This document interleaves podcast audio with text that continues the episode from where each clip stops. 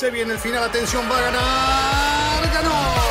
Es un podio muy especial, nos hace vibrar a todos y lo mejor son los aficionados coreando su nombre. Ha sido una gran jugada estratégica del equipo, pero sin la habilidad del piloto para gestionar neumáticos no les habría dado la victoria. Y allí ingresa Checo Pérez al corralito, luego de un gran premio de Mónaco apasionante. Fórmula Latina. Formuleros, ¿cómo están? Bienvenidos. Último episodio de Fórmula Latina del 2021. Un episodio que va a ser navideño, por supuesto. Traemos espíritu navideño para los que nos están viendo en YouTube, los que nos escuchan. Bueno, pues vénganse a YouTube para que vean que estamos vestidos formalmente de Navidad. Además, por supuesto que tenemos el ganador del giveaway de nuestro regalo navideño con Edasi, los Fórmula Latina Awards. Y también vamos a hablar de todo lo que ha pasado después de la coronación de Max Verstappen como campeón del 2021. Así que empiezo saludándolos como siempre y felicitando al señor Diego Mejía. ¿Ya lo puedo decir? Eh, señor, ya me dijiste, señor. Ya, ya, bueno, señor amarrado, casado, se casó el fin de semana Diego Mejía con Paula Calderón, así que todo nuestro abrazo y bendiciones y que sean muy felices toda la vida, Diego. Eh, ¿Cómo estás? Cuéntanos el momento después de tanto tiempo, por fin llegó. Bueno, no, muchas gracias, Gis, eh, a chicos todos, pues también muchas gracias. Y sí, bueno, si ya me aguantaron casi 10 años, eh, espero que haya pasado la prueba mi esposa, eh, para que me aguante el resto de la vida, ¿no? Entonces, no, muy contentos, pasamos muy bien. Hubo obviamente algo eh, relativo a la Fórmula 1 en, en, la boda y, claro, muchos amigos vinculados también a, al tema de muchos años. Y, claro, me los eché en falta, obviamente. Sabemos mm. que muchos temas eh, llevaron a que no pudiéramos estar también juntos en ese momento los cuatro, pero sin duda que sé que me estuvieron acompañando a Paula y a mí en ese Qué día tan especial. Claro que sí, con todo el corazón. Bueno, eh, ¿qué tienes en la cabeza, Juan? un elfo, soy un elfo. Ok. Y aquí Mary, eh, no sé si es apropiado, pero bueno, Mary. este, pero sí, todos con espíritu navideño, con las fiestas, el fin de año, esperando ansiosos el 2022, la Fórmula 1 con nuevo reglamento deportivo, con los autos técnicos, con los autos. La verdad que va a ser algo fascinante, pero bueno, no hay que adelantarse, todavía tenemos que dar los premios, los awards al 2021, este, que está complicado también, ¿no? Porque hay muchos, muchos, muchos. Así es. Bueno, Cris, ¿cómo estás? ¿Ya le hiciste tu cartita a Santa Claus? Por supuesto, tengo todo el espíritu navideño. Me faltó el merchandising nada más, pero bueno, quedará para otra ocasión, ¿eh? no hubo tiempo. Pero bueno, eh, un abrazo grande para Diego y para Paula, eh, los mejores deseos desde acá, desde Argentina. Y bueno, para todos los que nos están acompañando, me parece que hemos vivido un año a la altura de lo esperado y tal vez más. Y, bueno, todavía quedan cosas para compartir y para disfrutar en este último episodio del año. Y acá estamos para acompañarlos unos minutos más hablando de esto que tanto nos gusta. Así es. Si les parece, vamos a arrancarnos con nuestros awards. Ya la FIA tuvo su gala, ya también hay nuevo presidente, no ya no va a estar Jan Todd, ahora es Mohamed Ben Sulayem el nuevo presidente de la FIA. Y también me gustaría mencionar, porque es un hecho histórico, que Fabiana Eccleston va a ser vicepresidente del deporte en Sudamérica y es la primera mujer en la historia de la FIA que está como vicepresidente. Así que eh, es un logro muy importante, por supuesto, eh, para las mujeres. Y bueno, pues bienvenido a Mohamed en esta nueva etapa eh, delante de la FIA. Ya se ha hablado mucho, obviamente, también de lo que sucedió en esa final de Abu Dhabi. Janto todavía como presidente dijo que la FIA lo iba a analizar, que se iba a estudiar para que no hubiera, no volviera a existir este tipo de polémicas. Pero bueno, ya la FIA tuvo su, su noche de gala y ahora la vamos a tener nosotros en Fórmula Latina. Más adelante también vamos a hablar al respecto. No crean que nomás nos vamos a volar el tema, ¿eh? también vamos a hablar, eh, por supuesto, de eso. Entonces, vamos a comenzar. Quiero que me digan la sorpresa del 2021. A ver, voy a empezar con el, el señor que estaba de celebración, Diego Mejía. Bueno, yo creo que la sorpresa para mí tiene que ser Carlos Sainz, eh, porque fue de los pilotos, creo que vamos a coincidir en muchas, no sé por qué tengo la sospecha de que vamos a coincidir en muchas, entonces vamos a ir alternando quién responde primero. Sí, me parece. Pero sí, yo, creo que Carlos Sainz ha sido, pues, eh, acabar el campeonato por delante de su compañero de equipo, estrenándose dentro de Ferrari, además, porque fuera otro equipo, dices, bueno, pero es que en Ferrari tú, con la historia de lo político que ha sido el equipo internamente, con cómo se fue Fettel, eh, como que esa sensación de que el equipo estaba construido alrededor de Charles Leclerc y llega y en la primera temporada Sainz junto a él le gana en eh, suma de puntos y aparte termina la temporada en el podio, ¿no? O sea, estuvo al lado de los dos rivales al título en la última carrera de la temporada, eh, sin la oportunidad de haber intentado algo más, quién sabe, ¿no? Porque fue de los perjudicados por ese procedimiento tan controvertido que, que nos tuvo hasta hace pocos días esperando a ver si había finalmente la protesta o no, que al final, eh, pues Mercedes ha decidido no ir adelante con ello, por lo que mencionabas de esa, ese procedimiento que ha iniciado Jean Todt para corregir seguramente a futuro. Entonces, sí, totalmente Carlos Sainz. Eh, yo repasaba algunas eh, palabras que habría, había escrito cuando se dio a conocer su eh, nombramiento como compañero de equipo de, Leclerc para esta temporada y, y, o sea, no dudaba en ningún momento de su velocidad, pero sobre todo ese ambiente político dentro de Ferrari es lo que más me hacía dudar, pero ya viéndolo un poco en retrospectiva, el hecho de que haya llegado en un momento en el cual Ferrari se estaba reconstruyendo después de su peor temporada, fue lo mejor que le pudo haber pasado a Sainz. Me copiaste la tarea, tal cual. eh, Cris. Coincidimos, coincidimos. Todos anotamos a Sainz, eh, no porque hubiésemos descubierto lo, que es capaz de hacer, pero sí porque seguramente estaba llegando un equipo muy fuerte, ya consolidado con Leclerc, que era la gran figura, eh, y, bueno, demostró no solo estar a la altura, sino terminó el campeonato por delante de su compañero, con lo cual eh, ha, ha, sido un año muy fuerte de Carlos Sainz que lo posiciona muy bien para lo que viene. Así que bueno, creo que todos coincidimos con esto. No sé, Juan. Totalmente de acuerdo. Si hubiéramos cambiado el orden de quién respondía primero, hubiéramos terminado todos diciendo lo mismo, porque eh, no es una novedad. Hablamos de cómo se adapta un piloto a un auto nuevo, un equipo nuevo. Se habló mucho de Checo, la adaptación. Se habló de Richardo, que le fue no muy mal, pero le costó, pese a tener una victoria y creo que el más regular de todos ha sido justamente Carlos Sainz y ganándole al que públicamente ha dicho Matías Binotto que era el número uno, ¿no? Lo dio a entender. Eh, decía que todo el equipo estaba alrededor de Charles Leclerc, sin desmerecer a Carlos Sainz, y yo creo que en silencio, porque no es que lo haya hecho en silencio, lo hizo eh, visiblemente, ¿no? Notoriamente, pero en silencio tapó muchas bocas que dudaban de, de la gran capacidad del piloto español, por eso Estoy totalmente de acuerdo que fue una sorpresa. Sorpresa buena, ¿no? Porque las sorpresas a veces son malas. Y en este caso fue muy buena, así que tenemos que coincidir. Calculo que vos también vas a coincidir, Giselle, porque no queremos influenciar o influir, mejor dicho, en tu voto como la sorpresa del año. si pudiera enseñarles mi listita, que la hice en el teléfono en las notes, ahí van a ver que sí, está Carlos Sainz en esa, en esa lista. A ver, la siguiente pregunta. Y va a empezar ahora Chris. Podemos, podemos solamente dejar el asterisco, yo le pondría un asterisco también a Norris, ¿no? Que, que hizo una muy buena temporada, sobre todo, o sea, al principio del año, la primera mitad del pero año. Pero no me sorprende. Norris. Porque sabíamos de su potencial. no, sí, pero, o sea, venía bastante bien al inicio del año, ¿no? Y, y creo que esto va un poco de, Sí, exacto. Después se desinfló, entonces uno se queda al final del año con la sensación de lo, de lo más reciente y se le olvida lo que pasó en la primera mitad del año, ¿no? Y Norris hubo un momento del año, si no me equivoco, que iba tercero también en el Mundial, ¿no? Estaba eh, incluso por delante de Checo. Entonces, bueno, la sorpresita será esa.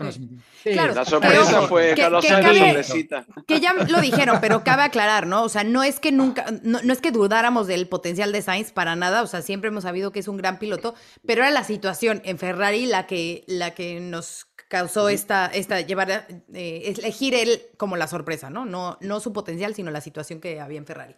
Bueno, Cris, la decepción del 2021. Me parece que todos esperábamos más de Yuki Tsunoda, a pesar de haber terminado el año muy bien, muy fuerte, eh, con, con, lindas maniobras y con ese cuarto puesto con el que arregló un poco lo que venía haciendo.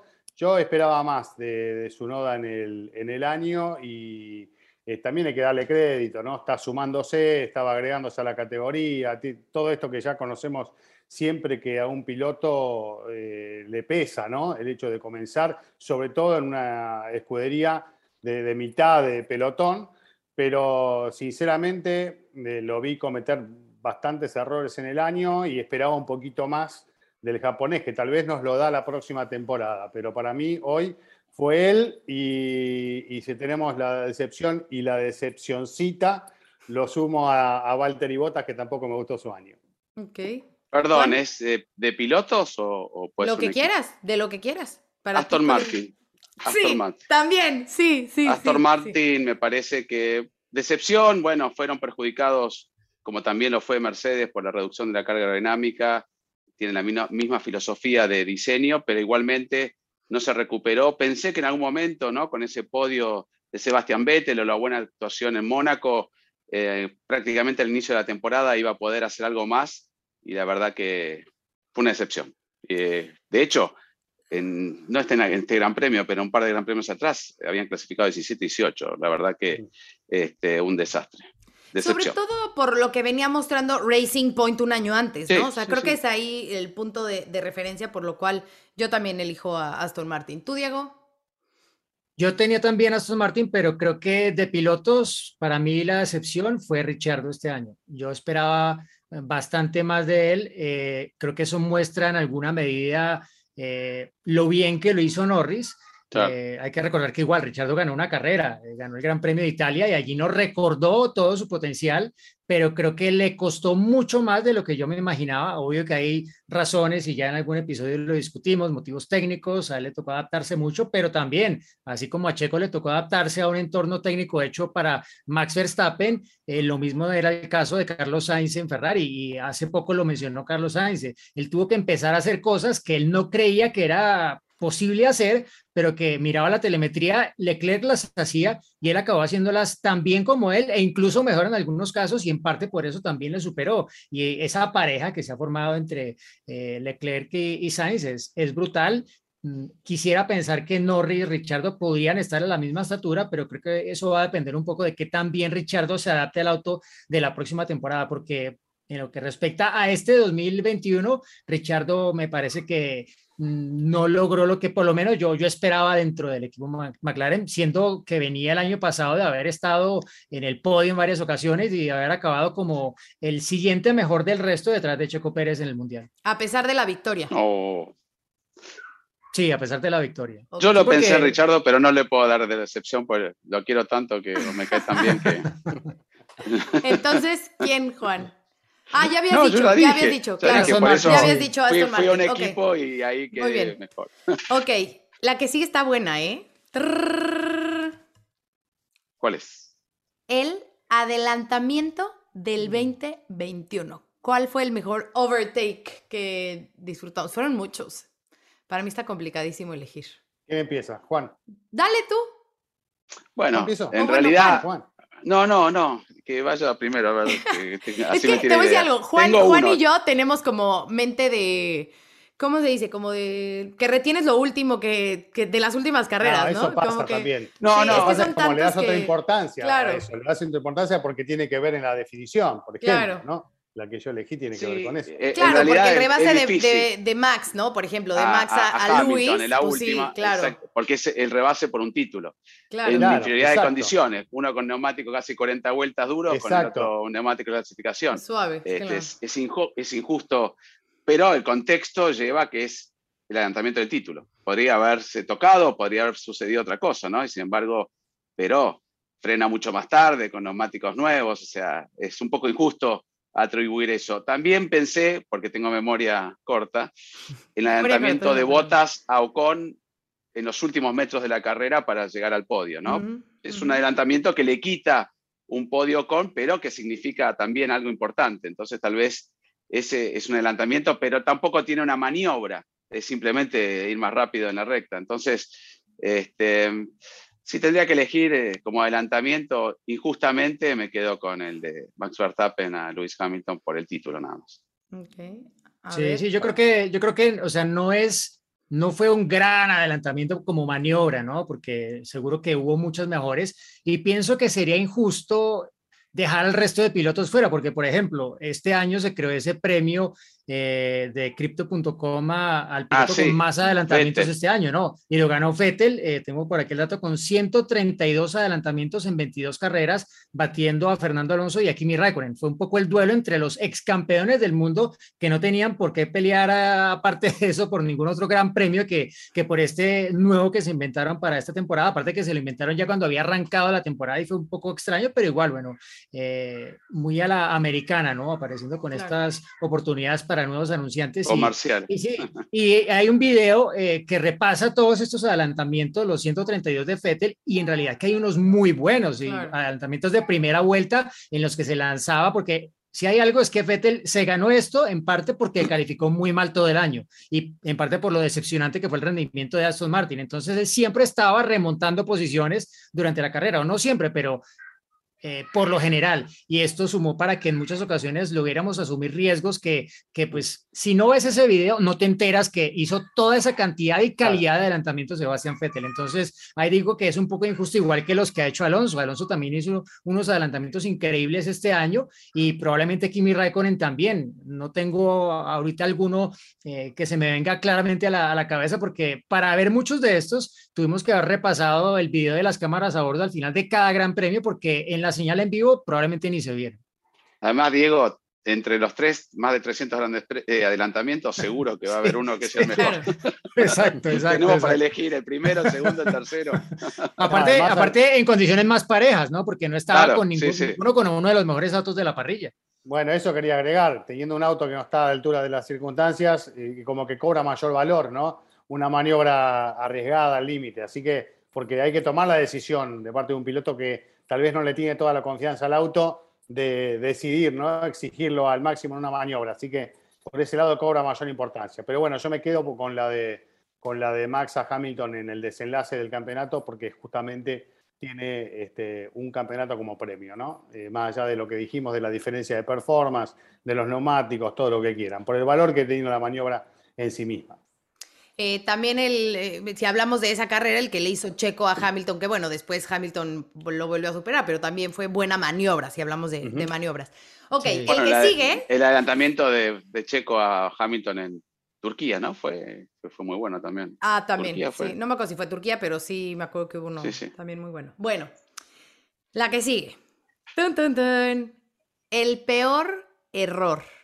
Uy, me, voy a adelantarme en esta. Tengo dos muy buenos. Y quiero Uy, que yo tengo uno, a ver, a ver si coincidimos. Yo lo tengo muy claro.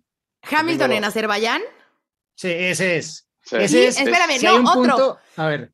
Norris quedándose fuera en la lluvia en Rusia.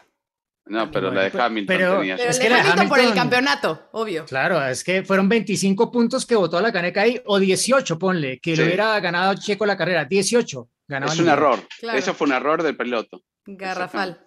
Sí. Es verdad. Que estuvo otro, ¿no? Que hubo otro, que fue el de, el de Imola, pero que ahí la factura fue mínima, o sea, casi que ni se recuerda porque el efecto que tuvo en el resultado de la carrera fue, Sí, sí, fue fue mínimo, nada. pero ahí también fue un error No. suyo. Sumo dos errores más. A ver.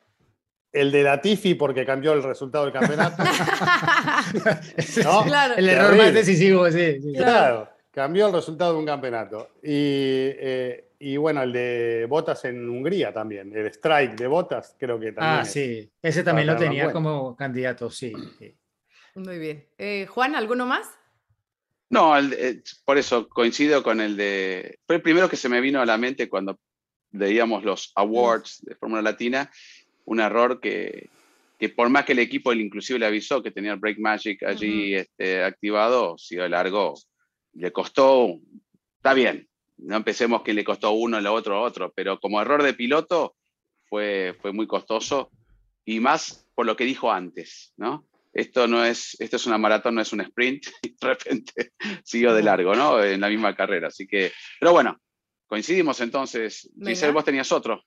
No, ya, el de Norris eh, Ah. quedándose afuera en la lluvia, pero le damos Sí, más sí, importancia entonces al de Hamilton. Que fue error de equipo también, ¿no? No, no fue Sí, tan sí, claro. claro. ahí, Inexperiencia del piloto y demás, pero bueno.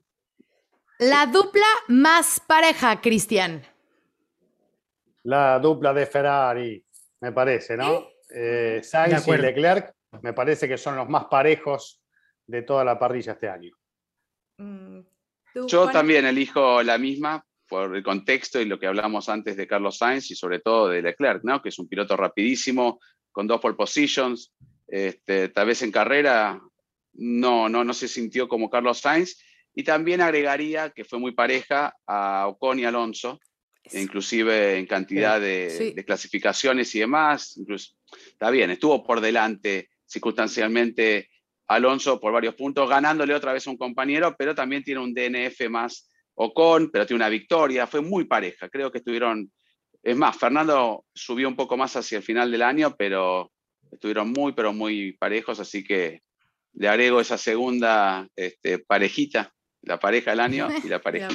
Yo también voy con, los Alpine. Yo creo que fueron la más, lo más pareja. Fernando y Ocon. Justo no elegí a los Ferrari por lo que comentábamos de la sorpresa de Carlos, ¿no? Porque me parece que Carlos hizo un gran trabajo y, Leclerc, eh, digamos que no tuvo su mejor año. Entonces, para mí. Quiero aclarar algo.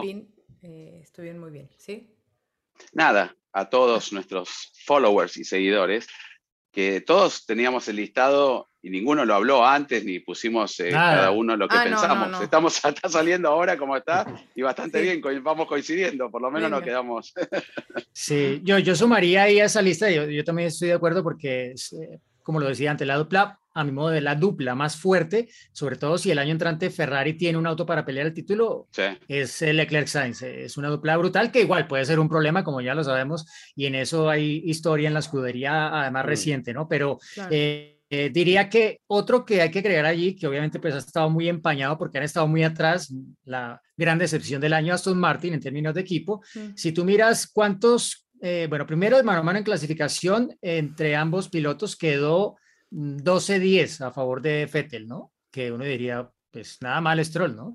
Eh, pero luego te acuerdas que Stroll, bueno, hizo una pole en Turquía el año pasado, iba ahí liderando la carrera, luego pasó lo que pasó, pero no, no, no le hizo nada mal, ¿no? Y, y estuvo también peleando la victoria el año pasado en ese Gran Premio de, de, Italia. Y luego mira los puntos y acabaron duodécimo y decimotercero, sumó 43 puntos Fettel contra 34 de Stroll, claro, estuvo Fettel en el podio en el Gran Premio de Azerbaiyán junto eh, a Checo y, Gasly. Eh, también además estuvo cerca de ganar esa carrera pudo haber ganado esa carrera también, ¿no? Y, estuvo allí de nuevo en ese, en ese podio, pero al final en los puntos no quedaron muy, muy lejos, ¿no? Así que pensaría que son cifras que hacen ver muy bien a, Lance Stroll, que es justamente lo que quería su padre, ¿no? Ok, muy bien. Eh, y ahora, la dupla más dispareja. Empieza tú, Diego. Que no, ah, no, es así. Para mí es fácil, es Alfa Tauri. Muy bien. Alfa Tauri, porque, o sea, en clasificación es uno de los que tiene ese gran desbalance brutal a favor de, de Pierre Gasly y por el otro lado, en términos de los puntos, eh, es la diferencia más grande entre compañeros de equipo que hay en, en la parrilla 2021, ¿no? Eso a pesar de que si tú miras que cómo arrancó el año, Sunoda marcó dos puntos en el Gran Premio de, de Bahrein, en la primera carrera del año, y tú decías, bueno, este tipo como que bien, pero ya lo dijo Cris, eh, fue para algunos una decepción eh, cómo se vino abajo y cómo empezó a cometer error tras error su noda. Y bueno, acabó el año con su mejor resultado del año, ¿no? que pienso que eso muestra un poco eh, cómo vienen las cosas, pero creo que estamos de acuerdo en que esperábamos un poco más balanceada la cosa dentro de Alfa Tauri, que también habla de lo bien que lo ha hecho Pierre Gasly, que ha sido un temporada en el que ha hecho el francés. Muy bien. Juan. Eh, Williams, eh, Russell con la, Latifi, eh, por cómo ha pasado Q2, cómo ha pasado Q3, el podio, ese podio extraño, ¿no? Pero el mm. podio al fin, pero un mérito de, haber puesto un Williams en clasificación, en todos con las mismas condiciones, por más que llovía, supo leer bien la clasificación y clasificar segundo con un Williams, creo que Latifi nunca estuvo ahí, por más que marcó puntos, creo que siete en total, pero la verdad que este, en, prestaciones y en, piloto, creo que fue para mí, también coincido con Alfa Tauri, pero para elegir una distinta, eh, Russell con Latifi, además con ese safety car que generó, que mucha gente fanática de Verstappen está chocho con Latifi, le dieron eh, ciudadano ilustre, ¿no? En, los Países Bajos y Red Bull. El en redes al pobre. Sí, sí. Pero bueno, este, sacando ello, creo que igual ha sido una diferencia importante. Ya un Latifi que tendría que estar un poco más al nivel de George Russell. Consolidado, ¿no? Sí.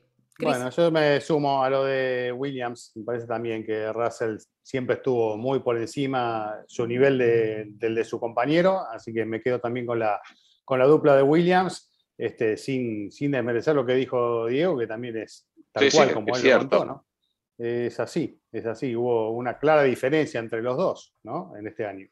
Vale, yo también tengo a Yuki y Pierre.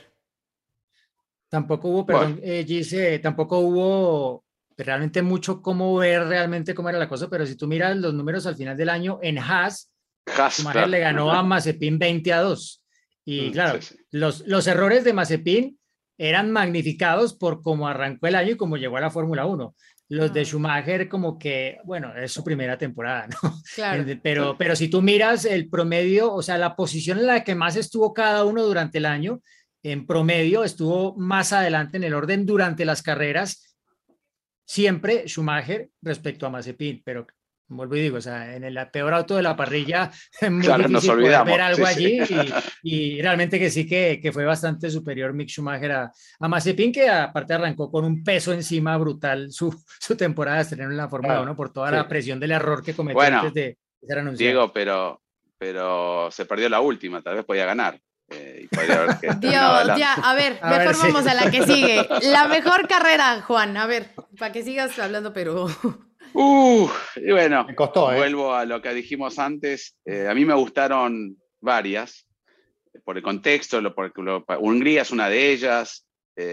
Imola me gustó mucho también, por la lluvia, por las condiciones, un pequeño error de, de, de Hamilton, inclusive de Max, ¿no? Cuando iba este, por eh, abrir la, carrera que hace un trompo que, podría haber costado muchísimo.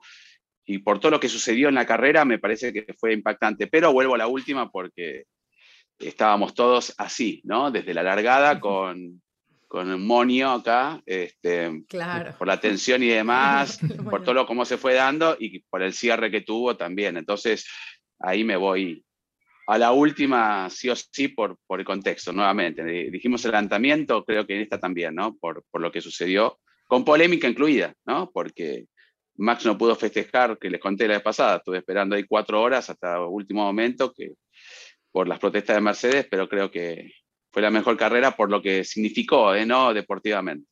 Ok, Cris. Hubo varias buenas, eh, sumando a lo que decía Juan. Eh, Arabia Saudita fue una linda carrera, ¿no? Mm. Con la expectativa de qué podía pasar en un circuito nuevo y con todas las situaciones, bandera roja, safety car y todo, toda esa lucha entre Hamilton y Verstappen. Parece que fue un muy lindo espectáculo el que vivimos en, en ese Gran Premio estreno. Y después Rusia por el desenlace con la lluvia y porque no sabíamos qué iba a pasar sobre el final, creo que también le puso un condimento muy lindo. Hubo otras tantas que nos dieron que nos dieron tiempo para disfrutar a lo largo del año, pero me quedo con esas dos, Arabia Saudita y Rusia. Mejillón. No te escuchamos. No lo escucho yo. Estás en mute, Diego. Aunque decía Toto Wolf que la carrera de Jeddah había sido una mala carrera, eh, pero que había tenido, digámoslo, había sido muy emotiva, pero que no había sido una buena carrera. A mí me parece que igual sí lo fue, porque tú lo que quieres en últimas también es ver un poco las personalidades, las emociones, y en esa carrera lo vimos de los dos protagonistas en la lucha por el título de sus respectivos equipos, eh, el adelantamiento en la última vuelta por la posición de podio de Botas Ocon, que mencionaba Cris antes, y bueno, es que no hubo ninguna otra carrera en la que estuvieran peleando rueda a rueda tantas veces Hamilton y Verstappen en diferentes condiciones. A veces uno eh, tenía la superioridad, en otro momento la tuvo otro, y el desenlace pues es todo ya el que, el que conocimos al final de, de ese gran premio, que aparte dejó servido de bandeja de plata una final inédito, ¿no? Con los dos pilotos peleando por el título, llegando esa final en igualdad de puntos, ¿no? A ese gran premio de, de Abu Dhabi. Y la otra que recordaría tal vez el Gran Premio de Francia, que fue una muy buena carrera en la que de forma inusual un piloto que está en cabeza eh, cede la punta para hacer una parada adicional que en principio no estaba dentro del libreto, le cede la posición en pista al rival y luego la recupera y gana la carrera, que fue lo que hizo Max Verstappen, un poco eh, reponiendo ese error, si se puede llamar, así estratégico, que habían cometido antes en el Gran Premio de España, donde se reversaron los roles y fue allí Hamilton quien se quedó con la victoria. Pero eh, esa fue una, linda carrera porque tuvo todo y demostró pues la estatura en la que estaba Red Bull como equipo eh, en todo sentido y Max Verstappen para poder eh, intentar acabar con la racha de títulos de, de Mercedes y, y de Hamilton. Esta fue yo creo que la, el award que más me, me, costó trabajo porque fueron muy buenas carreras prácticamente todas, ¿no? Con la pelea entre Max y Luis, eh, cada vuelta, cada momento, todo incidente que había en pista influía en, en lo que podía pasar en el campeonato. Entonces, eh, me quedo con Arabia Saudita también. Eh, por todos esos incidentes, porque lo analizamos también aquí en Fórmula Latina, y ya lo decías, Diego, no solo es lo que sucede en pista, sino la parte mental y cómo les afecta a los pilotos, ¿no? Y ese incidente cuando Max se frena a la mitad de la pista, todo eso fue como, ¿qué está pasando en este mundo de Fórmula 1 que ya está perdiendo eh, la locura? Y también me gustó... Eh, yo creo que porque ya es una de mis pistas favoritas y demás, pero me gustó Bakú también y el final, ¿no? También el ver a, a Luis seguirse, Checo llevarse la victoria, por supuesto. Entonces, Bakú, Bakú también. Ok. Perdón. Eh, okay. ok. Diego es rapidísimo, por eso está en la Fórmula 1, porque escucho gritos de niños y se casó ayer. Sí, ya, ya tuve, claro, claro, tuve parejita claro, y todo. claro. En un día. Es, Claro. es- Sí, perdón. Ofrezco disculpas, pero están, estoy en, eh, en casa de mis padres que están de aniversario de, pero de era- boda era- y están mis, mis Sobrinos. sobrinas, que fueron además mis padecitas, mis, Ay, mis tres queremos ver sobrinas. las Ay, fotos ya, por favor. Está bien, pero aparte forma parte del espíritu navideño todo eso. ¿no? Claro. Obvio, Además, por eso está. además. por- Además, ahora a te ver. quiere a trabajar de, de Papá Noel. Yo siempre les digo y siempre les pongo en, en redes sociales que Fórmula Latina lo hacemos con muchísimo amor. Y lo han visto. O sea, no importa en el lugar en el mundo en el que estamos, siempre estamos conectándonos y tratándolo de hacer eh, con todo el corazón. Así que, pues esto es para ustedes. Y si por ahí escuchan los niños, los pajaritos, la silla, el primo, el todo, que el perro. sepan que esto es así, ¿no? Eh, ojalá pronto podamos estar en un estudio y evitar A ese tipo Harold, de cosas, ¿no? Harold, los- hemos Todos, todos entran por aquí. Pero, este, por ahora tendrán que aguantarse porque es, es, amor es nuestra producción, ¿no? Pero bueno, la peor carrera, y creo que todos vamos a coincidir aquí, y me la voy a aventar ya porque creo que no va a haber peor que esta, Spa, por supuesto. O sea, no es que ni carrera fue, entonces creo que esa fue la peor de este año, ¿no? Spa Franco. Sí, Unánime. sí, y fue el, el papelón peor manejado, todo. O sea, se lleva todos los, los No títulos de esa carrera. en realidad. Claro. Sí, no hubo. sí, bueno, pero No por eso, carrera. pero la manera Por que, eso. que ¿O se- tienes alguna otra, Cris? No, no, yo la verdad que me costó, a mí me costó mucho esto, encontrar, ni la tuve en cuenta la de Spa. Ok. Por supuesto que todos coincidimos. O sea, la saqué de- del esquema y empecé a buscar otras alternativas. Y la verdad es que la pasé bien en todas. Y Exacto.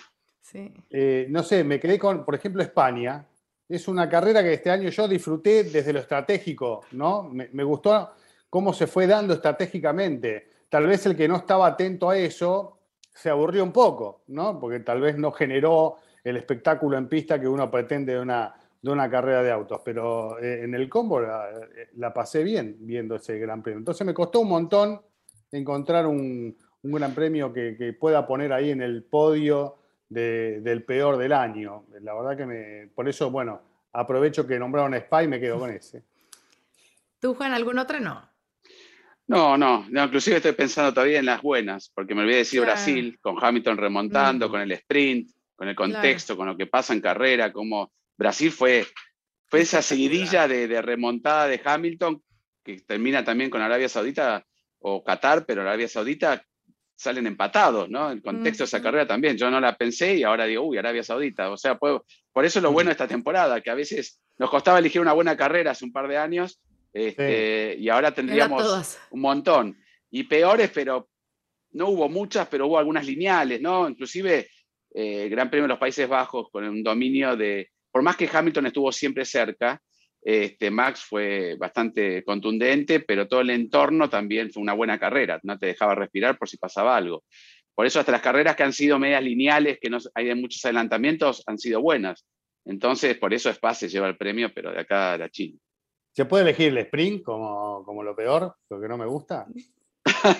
Ah, al final el- es no carrera, gusta. así que dale. Claro, esa, es la- esa era la que quería Chris, sí, del sprint.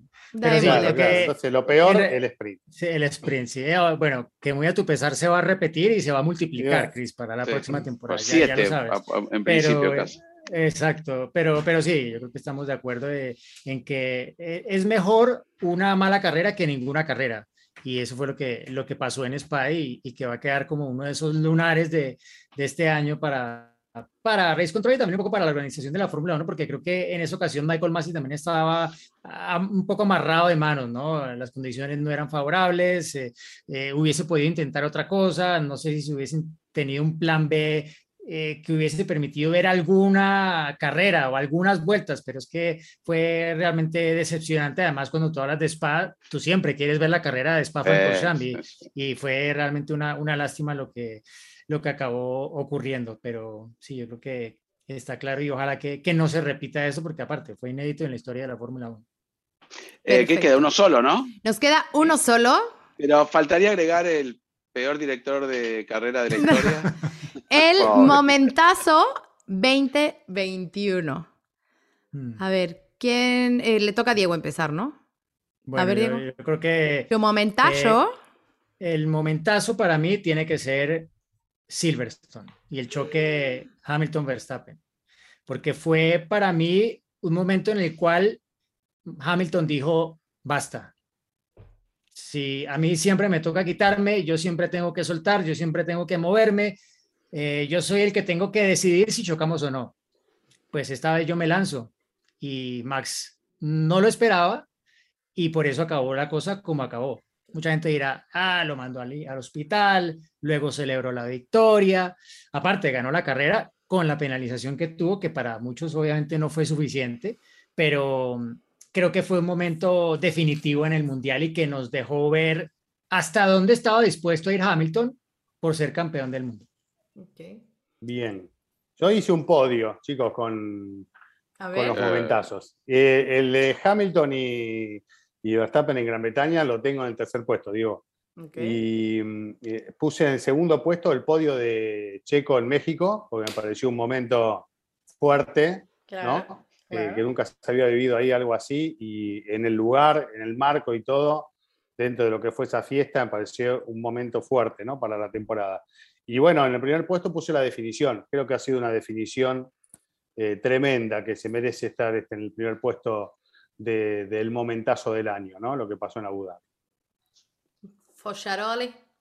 Eh, la coronación de Max Verstappen, luego de una temporada increíble del piloto neerlandés, más vueltas lideradas, reuniendo a Hamilton y a todos los que pudieron liderar una vuelta en el año, 10 podios, 10, eh, 10, eh, perdón, 10 poles, quise decir, 10 victorias, 18 podios. La verdad que se, justo campeón, pese a que, bueno, Hamilton trató de hacer lo imposible para que no se lograra llevar ese primer título, hizo perfecto todo en la última carrera.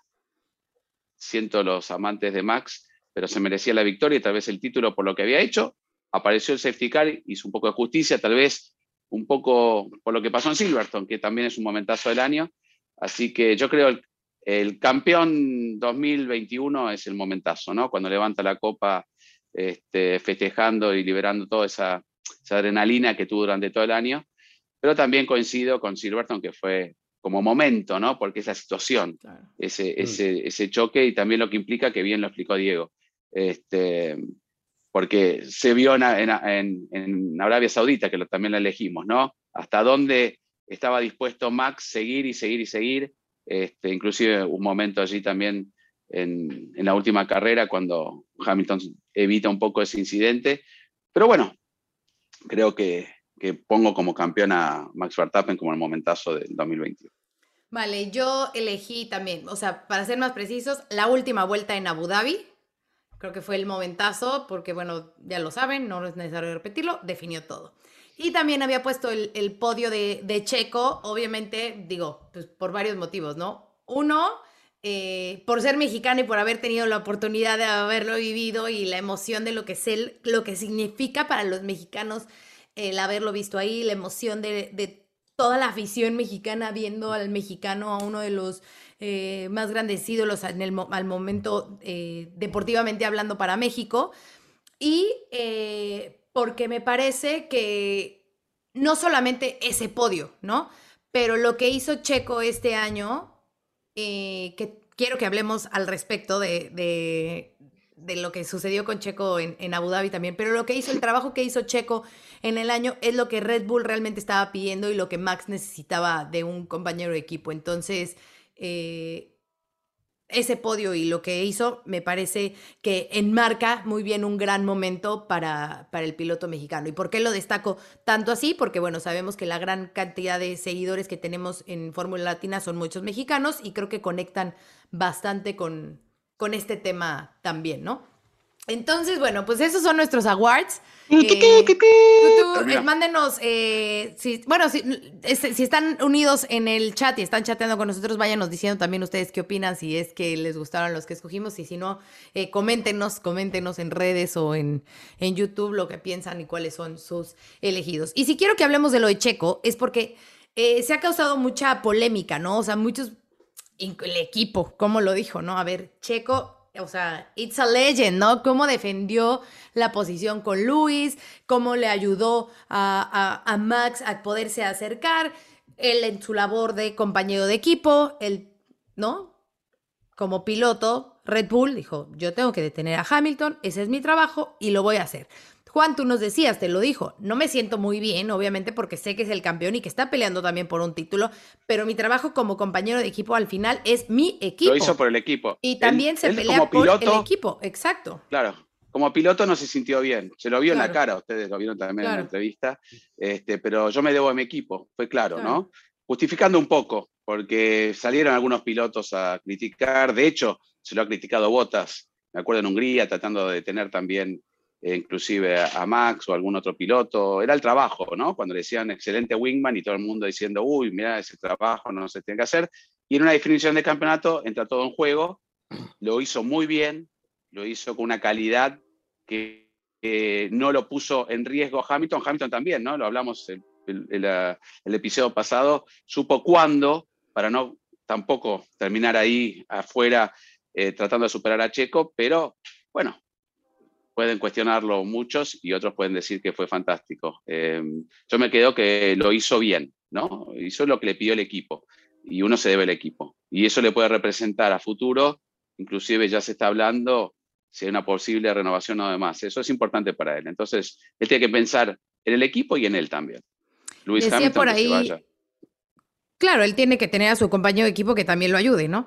Eh, decía por ahí Juan Pablo Montoya, Diego, que esto hace algunos años hubiera sido súper criticado, o sea que si Rubens Barrichello ayudando a, Schumacher hubiera sido como, brother, tienes que pelear por ti, no, no por los demás. Pero, pero Gis, perdón, es que si eso lo dijo Juan Pablo Montoya, entonces se le olvidó todo, porque él no fue campeón del mundo en 2003 porque acabó chocando con Barrichello en el Gran Premio de los Estados Unidos. Eh, aparte, le pusieron una sanción por ese incidente, la tuvo que cumplir con neumáticos de seco cuando la pista estaba lloviendo porque ya le tocaba cumplirlo así, o sea, ahí se le acabó el Mundial a Juan Pablo y fue una maniobra con Rubens Barrichello. Y eso creo que él lo tiene claro, en algunas ocasiones ha bromeado, eh, me acuerdo en plena pandemia estuvo en el, momento del confinamiento, hicieron un eh, Instagram Live y estuvieron bromeando con, con ese impasse en el que pues estaban en posiciones eh, bien diferentes, pero yo creo que esto ha pasado antes, ¿no? Lo que pasa es que hoy lo tenemos más reciente lo, que acaba de, hacer Checo. Obvio que hay, digamos, los dos escuelas, ahí la de que eh, sí, ese es un deporte de equipo, pero, pero a ver, esto ya es un poco sucio y hay quien es válido, perfectamente válido. Es tan válido como ser la victoria de tu compañero de equipo, como lo ha hecho Bottas con Hamilton en otras ocasiones en el pasado. Eh, ha, ha, cambiado la Fórmula 1, o sea, maniobras de las que vemos ahora 20, 30, bueno, no, muchos más años atrás, en la época de Jackie Stewart, eran impensables porque es que te estabas literalmente jugando la vida. Entonces no se permitían ir al extremo que se va hoy en esos duelos rueda a rueda porque pues se cree que los otros no van a salir volando ni va a haber un incidente que pueda ser fatal que igual en Silverstone no estuvimos muy lejos de un incidente muy, muy fuerte que por, por fortuna la seguridad de los autos ayudó a que Verstappen pues solo tuviera que ir a chequeos, eh, digámoslo, de rutina, no porque estuviera realmente afectado físicamente como alguna gente se lo tomó en su momento, ¿no? Pero creo que, creo que Checo hizo un trabajo perfecto, era el trabajo que le habían encomendado digamos lo que cuando se conoció que iba a ser el compañero de equipo de Verstappen, pienso que todos teníamos un poco claro en la mente cuál era su rol. Eh, obvio, en México la gente soñaba, va a pelear el, el título mundial. Eh, sabíamos desde un principio que, que, pues eso no, no iba a ser posible por muchas razones, pero poco a poco se fue aclarando más ese rol y Checo empezó a entenderlo más y en la última carrera hizo exactamente lo que tenía que hacer porque creo que en un momento yo lo dejé más como, ok, hizo la labor en ese momento puntual, pero luego es que estaba ahí y eso tampoco le daba todas las opciones a Hamilton y a Mercedes para hacer lo que quisieran con su estrategia y también seguramente tuvo que ver eh, en términos de presionar a que al final en Mercedes se quedaran con la estrategia que se quedaron que probó ser desafortunada para ellos. Eh, yo creo que en el contexto de una definición de campeonato y, como llegaron posicionados Verstappen y, y Checo, lo que tiene que hacer el piloto que no tiene posibilidades es colaborar con su compañero y me parece bárbaro lo que se hizo. No, no vería bien que esto empiece a jugarse así desde el comienzo de temporada, ¿no? Eh, donde creo que la idea tiene que ser otra. Pero. Como en 2002. claro, pero no, pero quiero aclarar algo porque yo no entiendo cuando se empiezan a criticar este tipo de maniobras de, de defender la posición, porque esto forma parte de lo que es el automovilismo. Y ojalá todas las maniobras sean así. Y ojalá todos los pilotos defiendan su posición de la misma manera. Porque esto es el automovilismo, es así. Hay que pelear por el puesto, hay que defender, hay que atacar al que te pasa. Abrir la puerta y que pase para que haga su carrera, no, no es, eso es otra cosa.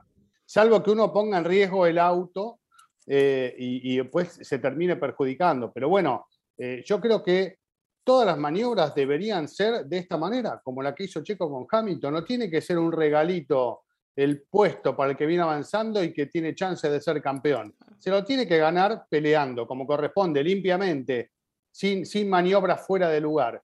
Y es lo que pasó. Así que ni Hamilton se tiene que quejar, ni Checo tiene que sentirse mal, ni nadie tiene que criticar nada. Porque esto es automovilismo y hay que pelear las maniobras en la pista que además, digo, al final la Fórmula 1 es que va a sonar muy, muy tonto lo que voy a decir, pero es que eso es la Fórmula 1, o sea, se pelea por eh, individual el campeonato de pilotos y de constructores. Y a pesar de que ellos ya no tenían el, título de constructores, pero al final también se pelea en equipo, ¿no? Es, es, lo bonito de este deporte, que tiene las dos partes. Entonces, vas peleando por ti solo, pero también tienes que pelear con equipo. Entonces, tienes que aprender en qué momento haces equipo o en qué momento puedes ser también tu rival, ¿no? Y eso es creo que, la, parte de la esencia, la esencia de la Fórmula 1. Alonso te demuestra eso, casi todos los grandes premios tienen maniobras. Las este pelea todas. bueno, es así, así hay que correr.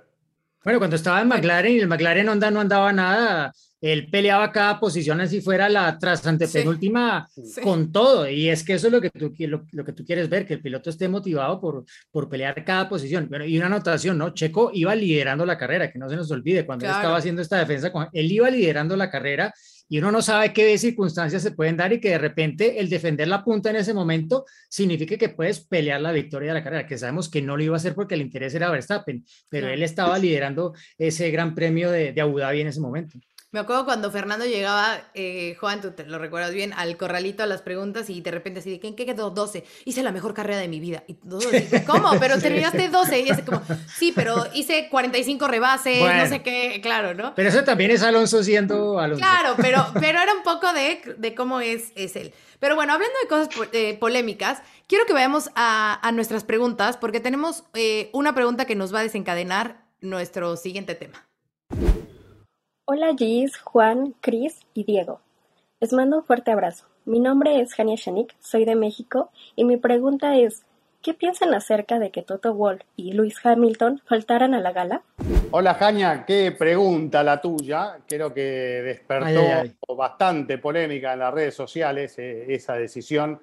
La verdad que a mí no me gustó, sinceramente, que, Hamilton eh, y Toto Wolf, bueno, no, me molestó tanto lo de Toto, pero eh, sobre todo lo de Hamilton me molestó que no esté ahí para la entrega de premios, se puede sentir mal, está en todo su derecho de no ir si no tiene ganas, uno no puede decidir por él, pero no me gustó, digamos, el resultado de no ir a una entrega de premios habiendo perdido el campeonato, después de haber ganado siete campeonatos.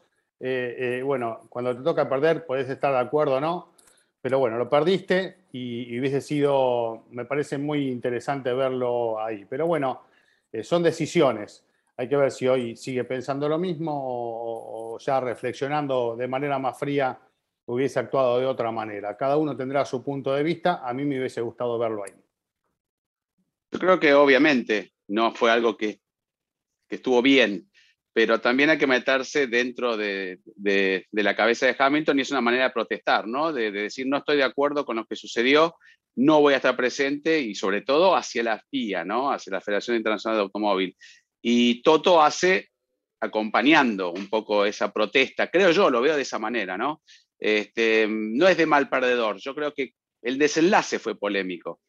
No dejemos de lado si merecía o no, obviamente lo merece Verstappen, ya está, pero fue polémico y por eso se va a investigar y por eso la gente, inclusive otros pilotos, dijeron que no entendían nada, estaban arriba del auto y dicen, ¿qué está pasando? No entiendo nada, el safety car se va, no, adelantan los autos, o sea, fue desprolijo. Y la verdad que estuvo en juego su título, ¿no? Hizo todo bien durante la carrera, 57 vueltas prácticamente liderando, salvo la de Checo, arrancada fantástica y demás. Sucede esto y bueno, protesta, de esta manera sabemos que él le gusta también este, protestar, imponerse, le costó mucho resignar un título que era prácticamente de él, faltando una vuelta, imagínense. Por eso, si vamos por el lado de que está bien, no está bien. Pero yo le doy también la derecha a decir, bueno, tengo derecho a protestar.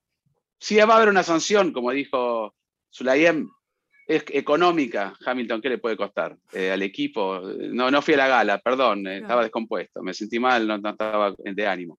Pero bueno, ya está. Este, por eso no me estoy poniendo del lado de Hamilton. Yo creo que es una manera también de expresar que no estaba conforme con lo que sucedió. Sí, aparte que está que estas ceremonias de premiación se han convertido en una especie de rueda de prensa en vivo, ¿no? Porque aparte, hay una rueda de prensa antes a la que tenía que asistir también Hamilton y Toto Wolf, que, o sea, ponerse uno en los zapatos de Hamilton en ese momento, sintiendo lo que estaba sintiendo él, responder las preguntas que le iban a hacer, bueno, o sea, no habría sido, no sé, muy, lo veo muy complicado. Y aparte que luego eh, a todos los pilotos les hacían preguntas cuando les entregaban el trofeo, ¿no? Entonces, o sea, todos tenemos claro que, que hubo descontento, que ese final fue bastante polémico, que no se siguió el procedimiento normal y que como bien lo decía Juan, esto ha sido cuestión de protesta, porque no es que se ausentó el equipo Mercedes por completo, estaba Valtteri Bottas recibiendo su trofeo, estaba James Allison representando a Mercedes recibiendo el trofeo como campeones del mundo de constructores, también pues tuvo ahí que responder un poco las preguntas, seguro todo pues muy armado para que no hubiesen más eh, controversia de la que ya había existido días antes, y yo creo, es como yo, lo, yo, yo por lo menos lo, lo, lo creo, si Hamilton hubiese perdido el mundial con un adelantamiento más en igualdad de condiciones, o si se hubiese, o sea, si no hubiese existido esa controversia en la última vuelta y él hubiese perdido el título, estoy seguro de que Hamilton estaría allí para reconocer como lo a, tuvo... a, Verstappen, como, como, lo, como lo hizo con Rosberg, sí, exacto. Y, como, y como lo hizo al final de la carrera, es que no se nos, se nos olvide que Hamilton al final de la carrera... Se acercó al, al Max. Sí, estuvo un minuto, no sé cuánto tiempo en el auto tratando de tranquilizarse, eh, saber qué era lo que iba a decir y cómo iba a actuar ante las cámaras, que es al final lo que cuenta, ¿no? Porque esa rueda de prensa de FIA, pues la seguimos algunos, pero no es la que vio todo el mundo. Lo que vimos al final de la carrera fue a un Hamilton reconociendo a Verstappen como campeón. Ya luego el equipo le echó encima todo lo que había pasado y seguro que la frustración creció más de lo que ya era en ese momento y creo que es perfectamente entendible sin excusarlo porque creo que también hubiese, estado muy bien que hubiese estado en esa gala reconociendo ya en esa, pues, de alguna forma más tranquilamente pasando la página eh, pero bueno, eh, yo me quedo con lo que vimos al final de la carrera, que, que es lo que vio la mayoría de gente y, mm. y ese gesto de, de, Hamilton reconocerlo públicamente a Verstappen. Coincido, no es un, o sea, creo que es Hamilton un muy buen perdedor, sabe cómo hacerlo deportivamente hablando, lleva muchos años en esto, sabe perfectamente cómo hacerlo, no va por ahí, sí creo que es, lo como lo menciona Juan, es una protesta porque pues no estaba de acuerdo simplemente con la forma en que se llevó a cabo, ¿no? No, no hay más. Eh, Además hay que reconocer que todo lo que se digo tiene razón porque tiene el talismán ahí iluminando sí, sí, este, sí, todo el tiempo. te, está, te está haciendo, te está haciendo con el micrófono. El Walter, Walter, Mercado de la Fórmula 1. Ah, claro. Se, toca acá y él tiene. El, sí, el micrófono ya pasó a segundo plano. Bueno, vamos a escuchar otra pregunta. Saludos formuleros, mi nombre es Guido de Simone, de Ciudad de Buenos Aires, Argentina. Y mi pregunta para ustedes es, ¿qué se sabe acerca del desarrollo del nuevo motor Red Bull Powertrains? ¿Y cuál creen ustedes que será el trasfondo de trabajar con empleados de su máximo equipo rival? Felicidades para Juan, Diego, Cris y Gis. Bueno, Guido, gracias por tu pregunta. Eh, creo que todo lo que ha hecho Red Bull a lo largo de su historia en la Fórmula 1 ha sido sorprendente eh, y en alguna medida también por lo rápido que han conseguido eh, lograr resultados en, todo sentido. Y no dudo que esto irá por el mismo rumbo, no que se vayan a convertir en la nueva potencia eh, de un día para otro, pero sí que las cosas van a empezar a ir bien porque aparte lo están haciendo con todas las de la ley, ¿no? Reclutando gente de Mercedes, eh, basándose en la propiedad intelectual de Honda, o sea, no están arrancando desde cero. De alguna forma está ocurriendo casi que lo que pasó cuando se convirtió en el equipo Honda a Brown. Están heredando todo lo que invirtió, todo el dinero que gastó la gente de Honda para ellos ahora sacar un poco rédito de ello, eh, pero eh, abrazándolo dentro de lo que es la estructura de Red Bull, allí también en Milton Keynes. Oye, Diego, ¿y que, qué tal de que tengan a los ingenieros enemigos? Es lo que pregunta, que haya gente pues de Mercedes trabajando ahí. Perfecto, es que eso es lo que tú quieres, llevarte a la mejor gente y es a lo que ha estado dispuesto seguramente Dietrich Mateschitz a la hora de sacar la chequera y decir, bueno, contrátalo, así como eh, lo hicieron con Adrian en su momento, pum, tómalo. ¿Cuánto, ¿Cuánto hay que pagar? Bueno, págalo, tómalo y yo veré los resultados y al final Christian Horner claro. lo, Ah. lo ha conseguido, ¿no? Claro, es el question mark, ¿no? Se- la- lo que vamos a estar esperando si realmente surte efecto o no y cómo va a estar. Porque por más que esté toda la propiedad intelectual y esté Honda por detrás, no, es- no, es, no es Honda, ¿no? Y cómo puede impactar también en el paquete, por más que sea un presupuesto separado y hay un límite presupuestario, cómo puede afectar financieramente al equipo. Este, pero bueno, eso va a ser una de las lindas este, los lindos interrogantes que vamos a tener para la próxima temporada, como Ferrari. Para mí, Ferrari, no sé por qué, no me quiero ir de la pregunta, ¿no? Pero Ferrari le tengo Va para el próximo bueno. año una, una fe. Bueno. este, Eso, eso ya lo hablaremos en el nuevo episodio de la próxima Ah, temporada, para que yes, no... pero no bueno, pero somos así, estamos tan apurados como Diego, que tiene hijos el día siguiente de casarse. Nosotros ya queremos saber Hijos grandes pasó. además, adolescentes ya. Ya, ya, ya, Una- la mejor, ya, ya salen una- eh, una- hablando y todo. Ya, exacto, ya Sí, sin ya, pañales. ya salen educados, ya, Claro, ya se claro. graduaron de la universidad y tienen trabajo. Qué bueno, qué genial. Ya, vamos a la siguiente pregunta, una- una mejor. última cosa, Gis, una última cosa, Gis, que no se nos olvide que los motores estarán congelados desde el próximo Claro. año hasta 2025 Claro. y todo el desarrollo del motor del próximo año de Red Bull ya se hizo con Honda, se hizo, entonces claro. no es que Sí, lo sí. están haciendo ahorita en Milton Keynes. Ujú. Exactamente. Venga, vamos a otra pregunta. Hola, ¿qué tal amigos de Fórmula Latina? ¿Cómo están? Mi nombre es Juan y soy de la Ciudad de México, pero ahora vivo en San Francisco, California. Muchas gracias por haber escogido mi pregunta. Quisiera desearles un feliz año nuevo y feliz Navidad anticipado. Y mi pregunta es alrededor de qué son los coches Mula. Eh, he escuchado que lo están usando últimamente en los test de postemporada en Abu Dhabi, que fueron esta semana pasada, pero no sé qué sean esos coches. Quisiera saber qué me podrían explicar sobre ellos y muchas gracias. Hasta luego.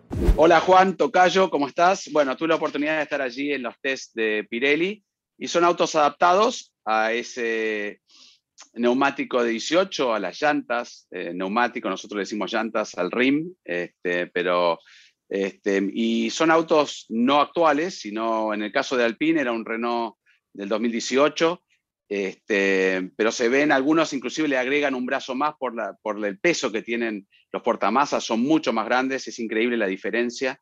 Eh, inclusive Mario Isola mencionaba que esas llantas o la parte metálica o de, de aleación, el ring, eh, pesan 3 kilos más, los neumáticos son mucho más grandes, logísticamente también este, va a ser algo que Pirelli tiene que trabajar porque ocupan más espacio. Pero bueno, en el caso de Red Bull, probó un RB15, cada equipo adaptó un auto, salvo Williams, que no, no hizo un auto que adaptado a eso por una cuestión de presupuesto. Este, son autos, bueno, mula, le, le dicen, o autos adaptados, ¿no? Para mí eran autos adaptados para poder probar el neumático de 18, que el año que viene los otros van a ser totalmente distintos, pero simplemente necesitan tener ese, esa sensación de un neumático que responde mucho más, es mucho más reactivo, con un perfil muy bajo. Entonces, bueno, los autos mulas son autos para mí adaptados, autos adaptados a ese neumático de 18. No sé si quieren agregar algo más, pero No, vamos saqué a varias la- fotos porque son muy, pero muy notorias las diferencias. Mándanos las fotos, Juan, para que las Te las compartamos mando, en, en te las voy a mandar. Venga. Sí. Eh, vamos a escuchar la última pregunta ya para entrar al anecdotario y al ganador del giveaway. A ver, venga, la última. Hola amigos de Fórmula Latina, un saludo a todos los formuleros.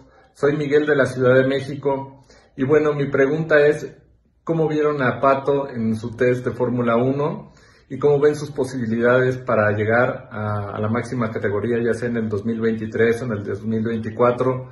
Muchísimas gracias por todo lo que nos comparten cada semana. Feliz año. Miguel, ¿cómo estás? Gracias por tu pregunta. Efectivamente, Pato tuvo la oportunidad de probar un McLaren ahora en Abu Dhabi como un premio en una apuesta que había hecho él con Zach Brown, que le dijo, si tú ganas una carrera en IndyCar, yo dejo, hablo con Andreas y dejo que te subas al, al Fórmula 1. Y así fue. Eh, me parece que Pato estuvo muy sólido en sus tiempos, ¿no? Bastante constante para ser la primera vez que se subía a un auto de Fórmula 1. Muy emocionado, por supuesto. Y algo que llamó mucho la atención de lo, de lo que él compartió es obviamente la parte física. Decía, bueno, un número uno es el impresionante, el grip que tiene el auto eh, a la pista. Pero la parte física cuesta bastante, ¿no? No es lo mismo un Indy en Fórmula 1 y decía que después de, bastantes vueltas ya para el turno de la tarde ya le había pasado factura, ¿no? Sobre todo, por supuesto, la parte del cuello. Entonces, em, esto fue simplemente eso, una prueba. Claro que nos podemos ilusionar y claro que puede tener McLaren ahí un piloto ¿no? Como en su, en su, en su baraja, puede tener ahí un piloto eh, que, tiene calidad, pero ahora todo eh, el tema de la carrera de, de, Pato sigue enfocado a Indy. Sabemos que McLaren tiene dos muy buenos pilotos con Lando y Daniel, entonces pensar en 2023, 2024, la verdad sería sería inventarte un cuento de algo que, que no existe y que no, no hay posibilidades hoy, en este momento, no las hay, ¿no? Hoy la carrera de Pato está enfocada en Indy y McLaren Fórmula 1 tiene a Lando y a Daniel.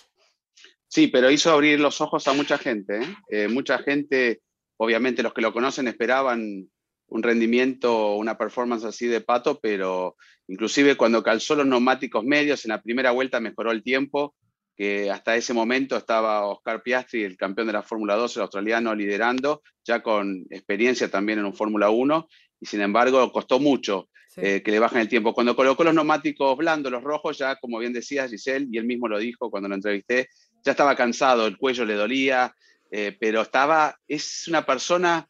Tan feliz. Como si estuviera enchufado a 220 todo el día, ¿no? O sea, se levanta así y va a dormir así. A mí me tocó que me lleve en un McLaren 720 alrededor del circuito y le tuvieron que decir, y eso me lo dijo la gente de McLaren, que afloje, porque yo estaba gritando en el auto, mirá que me tocó mucho hot laps, este, porque frenaba en los 50 metros como un Fórmula 1 y nos poníamos de costado contra la pared.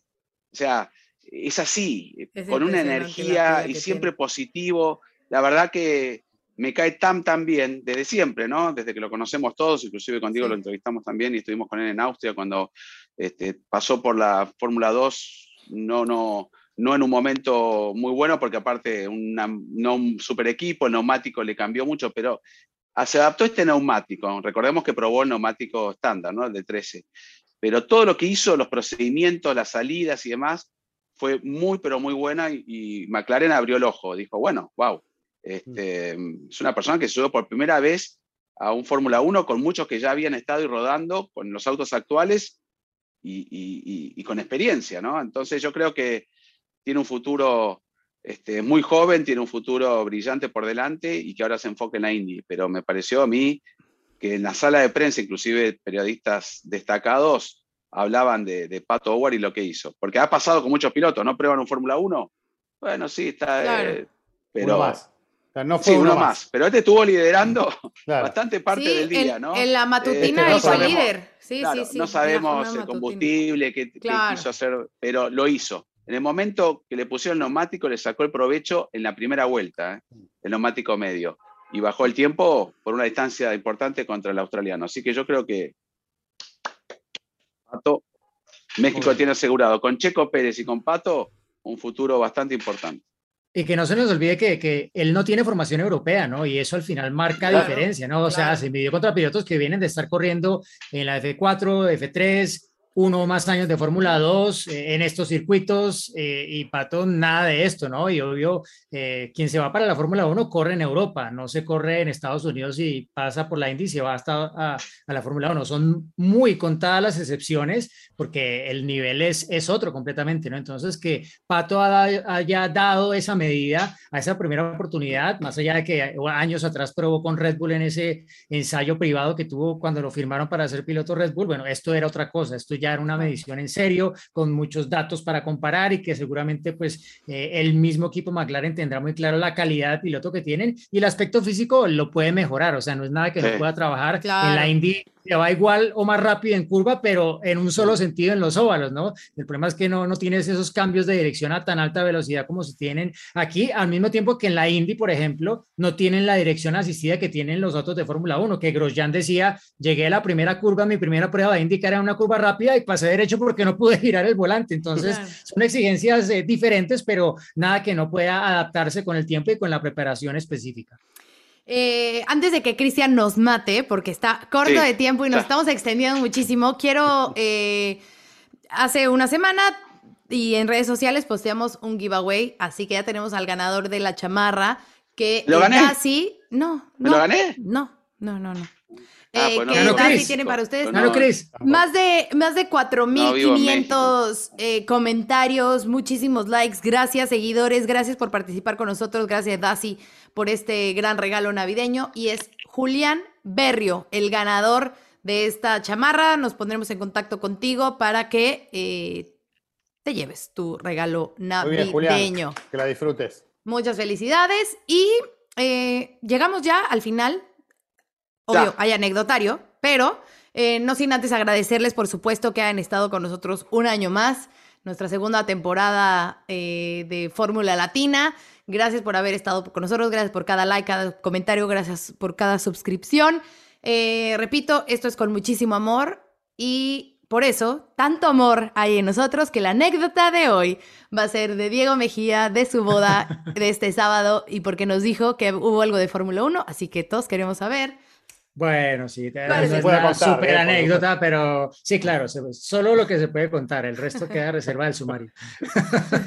Hay que, Eh, hay que pero no, esperar la ola, la ola de Colombia para saber los detalles. Sí, sí, sí, sí, exacto, pero no. bueno, que el hola, el hola. fue la- eh, fueron, bueno, do- dos cosas tontas, pero bueno, cada mesa de invitados llevaba el nombre de un circuito de, de Fórmula 1. Ah, Mi mesa era la de la mesa de Mónaco, claro, claro. Muy bien. ah, la bien. realeza, ¿no? Claro, claro. Y bueno, no, eh, alguna otra pi- estaba, estaba alemán porque tenía que estar, porque es una de las clásicas, y estaba Indy porque, y Porque como no está Sí. la mesa de Indianápolis, ¿no? claro. Pero bueno, y ahí estaba la familia Montoya, por supuesto. Eh, y eh, ¿cuál otra? Eh, al final, eh, en la fiesta, eh, quienes estén eh, viéndonos por YouTube podrán ver algo de esto. Eh, llevamos una especie, ¿saben? Las máscaras que se empezaron a utilizar por COVID, que eran como un plástico transparente que cubría toda la cara. Bueno, Las face era esto mismo, pero, pero con el dibujo de cascos emblemáticos de la Fórmula 1. A ver, Ah, Este, qué bueno, qué lindo. Sí, sí, sí. enséñanos Tenía- una. ¿No la tienes ahí? Bueno, no la tengo aquí, no. Oh. Pero Pero la vamos a estar mostrando ya. La- la, En redes. la está- la- la estarás viendo, sí, la estarás viendo si nos estás viendo en YouTube, si Ah, no, pues ok. en nuestras redes los contaremos, pero claro, no podía estar En ausente edición. la persona. Perdón. La ¿puedo hacer persona- En pregunta? edición, este es trabajo de Sí, a ver, edición. sí, sí, sí. ¿Qué casco tenías puesto? Yo el de cena. Muy bien, claro, claro. claro. ¿Y Paula? Dijo, ¿para qué me meto en polémica de que Max o Luis? Yo mejor el de cena.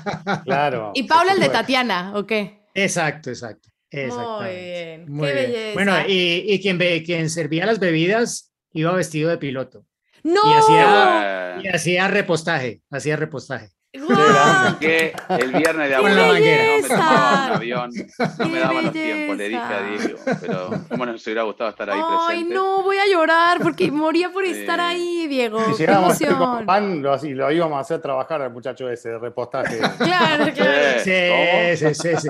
No lo dudo, no lo dudo. Qué bonito. Bueno, Eh, pero bueno, ¿Puedo agregar algo? Ya que es el último cierre, por eso me puse el elfo.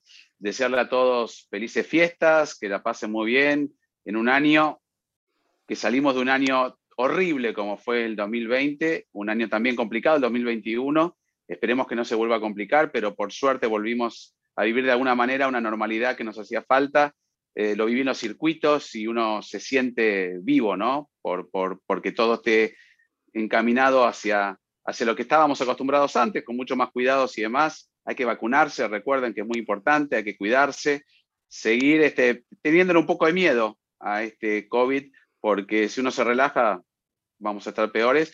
Pero al margen de eso, de ese que lo quería decir, vamos a tener muchísimas novedades el próximo año con Fórmula Latina y como bien decía Giselle, esto es algo hecho a pulmón, como decimos nosotros, con mucho esfuerzo y, este, hay que agradecerle a la diosa de Giselle porque pone el lomo, nos lleva como Pato Howard, que está todo el día a 220, bueno, Giselle está a 360, todo el día está ejecutada Este, y nos lleva a nosotros, así que agradecerle a Diego, a Cris, y sobre todo a la reina Giselle por, por hacerme participar con Fórmula Latina, que, que, uno hace todo esto por pasión.